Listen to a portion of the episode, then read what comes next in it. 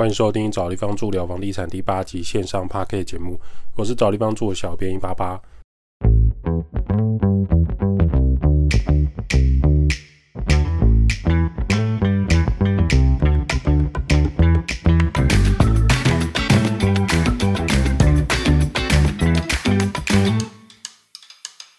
找地方住聊房地产，找地方住是一个老屋翻新租赁管理公司。我们服务项目有帮屋主代租代管理房子、包租代管服务、装潢设计工程、局部小工程协助、布置软装设计。有官方网站 IG 赖连结，有相关服务可以写 email 或者加赖官方账号询问。找不到连结的人，请到官网最下方就可以找到连结。有一段时间没有录音，最近个案件有点拥挤，小编也在忙乱中度过。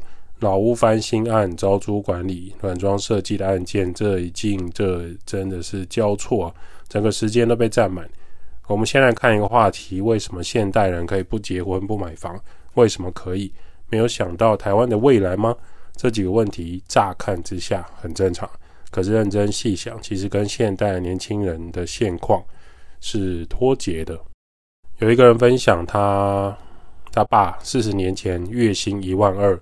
现在用消费水准来看，我觉得这个薪水太少。可是当年物价其实没有那么高。当时他爸咬着牙买了一间台南的透天厝。当时台南透天厝价格是多少呢？台南透天厝一栋四层楼只要七十万。换句话说，爸爸五六年一个人的薪水就可以吃下一间透天厝。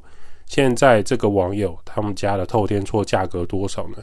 他家没有卖掉，不知道。可是同一排的邻居刚刚卖掉一千四百万，从七十万涨到一千四百万，成长了两千 percent，两千趴。这是一个真实案例，呈现了年轻人不要说咬着牙把牙齿咬断了，都买不起一千四百万的透天厝，而且还是老旧的中古透天哦。当年他阿爸买的是全新的透天，那么试问，当他爸爸若穿越时空？不小心掉到现代，月薪领了三万块，年薪三十六万，他会不会想要咬着牙买下一千四百万的透天厝呢？纵使物价飞快，到了今天，他从四十年前穿越到现在，是不是整体的房屋涨幅跟薪资冷冻的状态落差很大呢？另一个人的分享：二十二年前，我爸妈年薪合计五十五万，买了四百五十万的社区公寓大楼一户。我跟我姐一起长大，现在社区已经年华不在，就是个老旧社区。据说当年很流行，社区中间有一个庭院，有一个小铁门。现在我跟姐姐年薪加起来合计一百六十五万，可是同一个社区，我家社区上同样大小的实价登录是一千六百万。我跟姐姐笑说，我们拼了命也不可能买一千六百万的房子，我们就窝在爸妈家就好。这也是我们长大的地方。大学我们曾经出去租房子。大学附近的那种鸟笼小套房，有个小窗户对着走廊。毕业之后还是觉得回家比较舒服。虽然现在的工作都要先坐公车再转捷运，但是同一个社区一户要一千六百万，更别说其他新的社区电梯大楼。我们家社区还没有电梯，只有楼梯，梯间堆了一堆杂物，脚踏车、金炉、鞋柜，楼梯间的灯泡还坏掉，吵了很久才有人要维修，都不知道。为什么要一千六百万？那这样的我们为什么要结婚买房呢？有机会谈恋爱是 OK，但结婚一定要买房的想法，我们真的是没有。一千五百万的未来，为什么要压在一间中古老屋上面？应该有更值得去做的事情吧。五年级生、六年级生是现阶段台湾的银发主力，对他们来说，年轻的时候拼命工作，一周六天工作，买房买车是看得到未来的。现在的年轻人，七年级生、八年级生，很吃人生的运气。如果失去家里的支持，很难独立吃下一间房子。背二十年、背三十年房贷，谈何容易？对，或许有一些房地产课程，某一些房地产老师，某一些房仲前辈会跟你说，你可以先买一间房子，等到价格上去之后，再换一间更大的房子。其实这就是参与房产起飞跟炒房的过程。过去的五十年，台湾就是这些原因，贷款已经没有办法像早期一样可以全贷，不用投期款。你知道以前投资客在买还可以超贷吗？就是他买四百万的房子，他可以贷款五百万，请问他要出多少钱？再讲一次，他买四百万的房子，他出银行贷款给他五百万，请问他要出多少钱？这就是超贷。那预售屋在盖好前，以前还可以红单加价卖掉，公寓老屋随随便便就可以隔六到八间套房，顶楼再隔六间套房，总共十二间到十四间套房，月收个十万，在当年这些房产大前辈真的是赚满了一盆又一盆的金银船。试问，现在年轻人可以轻易贷款到一千四百万新城屋吗？可以全额贷款过关吗？有当过兵的人就知道，以前学长跟长官哦都已经玩烂的事情，后面进来的学弟、新的菜鸟们就没办法享有这些福利。所以，自然当你发现新城屋高昂、中古屋的地价被玩烂、玩飙升之后，年轻人慢慢会放下手中这些些许的存款筹码。当他把买房这个执念放下的时候，他每个月的薪水跟生活开销就会变得更宽松。周末呢，吃个意大利餐厅料理，偶尔来点欧式料理，或是私厨料理约会。下个周末先飞冲绳三天两夜，搭个星宇航空，好一点的、舒服一点，是很简单的事情。农历年假、春节、端午年假、圣诞节、跨年节日，参加国际音乐节、抢演唱会的票，购买生活精品。增添房间的居家小物，软装 deco 自己的家饰家具，更换房间的软装风格，这些都是可以做的事情。他们发现，当我不想买房子的时候，可以做的事情太多了。当我发现拿掉买房子这个大旗子的时候，很多事情瞬间要达成不是太困难。也许租屋有很多不方便的地方，可能住在自己原生家庭，跟自己的生活也有落差。但这时候去咖啡店抽水烟、约唱歌、去夜店、去有质感的酒吧喝酒、听音乐，都是很 chill 的一部分。甚至有些极端一点，我连谈恋爱、维持一段关系都觉得困难，都觉得疲倦。只要维持短暂的恋情，享受短暂的暧昧情愫，我不需要对另外一个人负责任，不需要面对另外一个家庭枷锁，导致更多年轻人有一种想法：有没有可能不要谈恋爱、不要结婚、不要买房子？好好享受跟家人、跟自己相处的时光，也可以过得更好。看看书店的畅销排行榜，很多是在讲不再努力工作买房好实在，或是什么企业旅行、抛弃手上高学历去休耕、去耕田、去做农作之类的书。现在更多的是要年轻人好好做自己，如何跟自己的心理状态相处。这就是为什么现代人可能不结婚买房的其中一个元素。或许会觉得这是邪魔歪道，很可惜的是，那是旧时代的念头。也有人会觉得这样很自私，享受前人种的树。不过，根据报道研究，年轻人缴出来的税、健保以及各种生活支出年年提升，累积起来很可观。很多老年世代享有的福利，将是下一个世代跟下下一个世代要共同承担的。每一个台湾城市都在负债抗债。套一句柯文哲说的。为什么这些市长都在背债弄一些奇怪建设？为什么要发重阳敬老金？除了选举，他看不出来对这个城市、对这个国家未来有什么有益的地方。认真来看，真的想要生小孩，两代一起痛苦吗？三代一起痛苦吗？这又是另外一种社会责任，不能只是单一层面去观察。这确实不能只能用正面思考或是宗教思维去绑架就可以解决的问题。这个时空背景，老年。世代害怕的是失去，而年轻世代担心的是得不到。这句话是听瓜吉说的。他在当议员的时候看过太多人生家庭百态，从二十岁到六十岁都交流过，相信他深深的感受到这个淡淡的悲伤。这就是现在台湾房地产跟政治发展的状况。新的建商依然很多人会买，买了空屋的目的并不是希望要自住。很多中古屋没有点灯，拥有房屋的人并不会想要放下失去。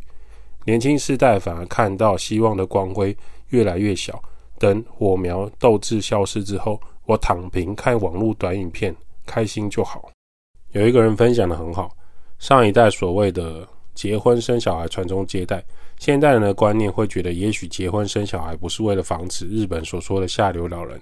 他举自己的案例：我爸有四个小孩，我妈母亲节还健在，刚好我们上周才大家都过完母亲节。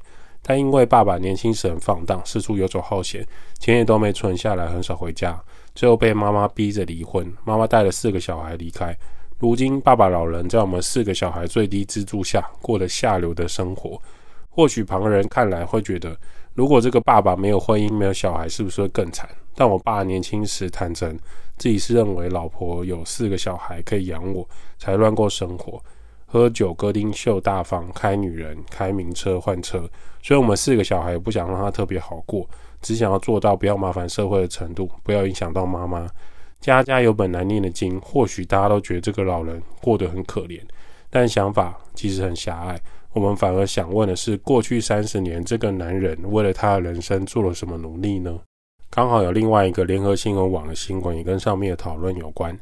台湾房价涨不停，随便一间都千万以上，许多年轻人抱怨买不起房。有一名网友在抱怨公社上发文，表示有建商广告主打自备九十九万起就可以买两房，含装潢跟家电，贴出某个建商小编的对话截图。建商小编广告标语回复：自备九十九万起，可拥有两房含装潢含附家电。假设含车位大概是两千万到两千五百万，欢迎预约赏屋哦。那袁坡仔细的想一想试算之后，发现假设购买两千万的房子，每个月偿还三万五的房贷，大约要四十八年才会还清。他傻眼回复小编说：“请问我是要贷款五十年吗？”底下就吸引了很多大量的回应，我们抓几个出来跟大家讨论。A 自备九十九万起，商家最喜欢玩文字游戏。九十九万起表示也有可能五百万投几款，因为它确实是在九十九万起，九十九万以上。B 通常每个建案打广告说自备多少，那个金额都只是签约金而已哦，其他费用是签约之后才会看银行贷多少，投期款要多少。不懂的人真的会以为那个广告金额就可以买房。C 九十九万起，通常不是九十九万，就算是九百九十九万，银行也不会贷款给你。留言很多，我们就抓这三个来聊一聊。A 说的没有错，广告标语说九十九万起，就是最少是这样，但不代表每一户都是这样。就像广告标语写说本商场一元起，有写跟没写一样。认真逛的话，发现整个卖场一元可能只有加购物袋。那这就不算是行销骗人，它只是平均低销跟实际买房的头期款预期落差很大而已。B 也讲得很好，买预售屋是定签开定金签约，可能只要九十九万，毕竟代销跟营造需要边卖边收钱起来，买地跟盖房子成本才能尽快回收。五十户的九十九万就可以先收四千九百五十万起来。接下来每一期的工程款、贷款实际金额都跟这个九十九万无关，买屋的登记人财力身份才会决定实际的房贷金额。光是看到大型建商广告帆布的输出，那就是广告标语而已。他写说三十万就能成家，某方面来说他没有骗你，那只是入门的费用而已，让你在预售屋间喝点热茶、喝个热美式，那份悸动感有符合的广告标语而已。那 C 说的就是真实的买屋的实际面，九十九万起，并不是说九十九万，而两千万的头期款抓八成，也不是九十九万，两千万的八成应该是贷款一千六百万，房头期款需要准备四百万，这还不包括其他买房的规费跟杂费哦，通常你大概要抓到四百二十万左右，再来买房之后的家具家电是需要费用的，不然就是空屋而已。另外是台湾目前的房贷最常见可过关的是三十年房贷，四十年房贷跟五十年房贷目前都是看得到吃不到的，更不用说日本有听说一百年的房贷。应该说一般人买房很难摸到这个贷款年限跟金额，银行也怕登记人挂掉，或是贷款这么长时间，如果房屋标的或是登记人的财力有状况怎么办呢？那贷款四十年，根据我们朋友之间在银行工作的真实经验，除非买屋登记人低于二十五岁以下，而家族投期款又可以支付到房价的三成四成以上，而且二十五岁以下的房屋登记人他的职业很值钱，或者他的身份很值钱，他收入超高，才有机会贷到四十年。但通常就算窗口愿意往上呈报、往上层送件。总行就会退下来，改成三十年房贷，因为二十五岁三十年之后就是五十五岁了。更何况二十五岁贷款四十年，直接试算到六十五岁。虽然现代人的工作年限拉长没有错，但是对银行信用平等来说，这个风险系数还是过高。关于房地产买屋、卖屋、贷款、租屋、租屋管理，其实真的有太多细节可以好好讨论。未来有机会再跟大家分享。找地方住，每个人都需要找一个舒适的地方住。代租代管、包租代管、装修工程、布置设计。他开始分享租屋投资房地产。如果对房地产相关、房东、房客、装修任何问题，都欢迎 p a d c a s 五星好评留言。小编收集后会在节目中跟大家分享喽。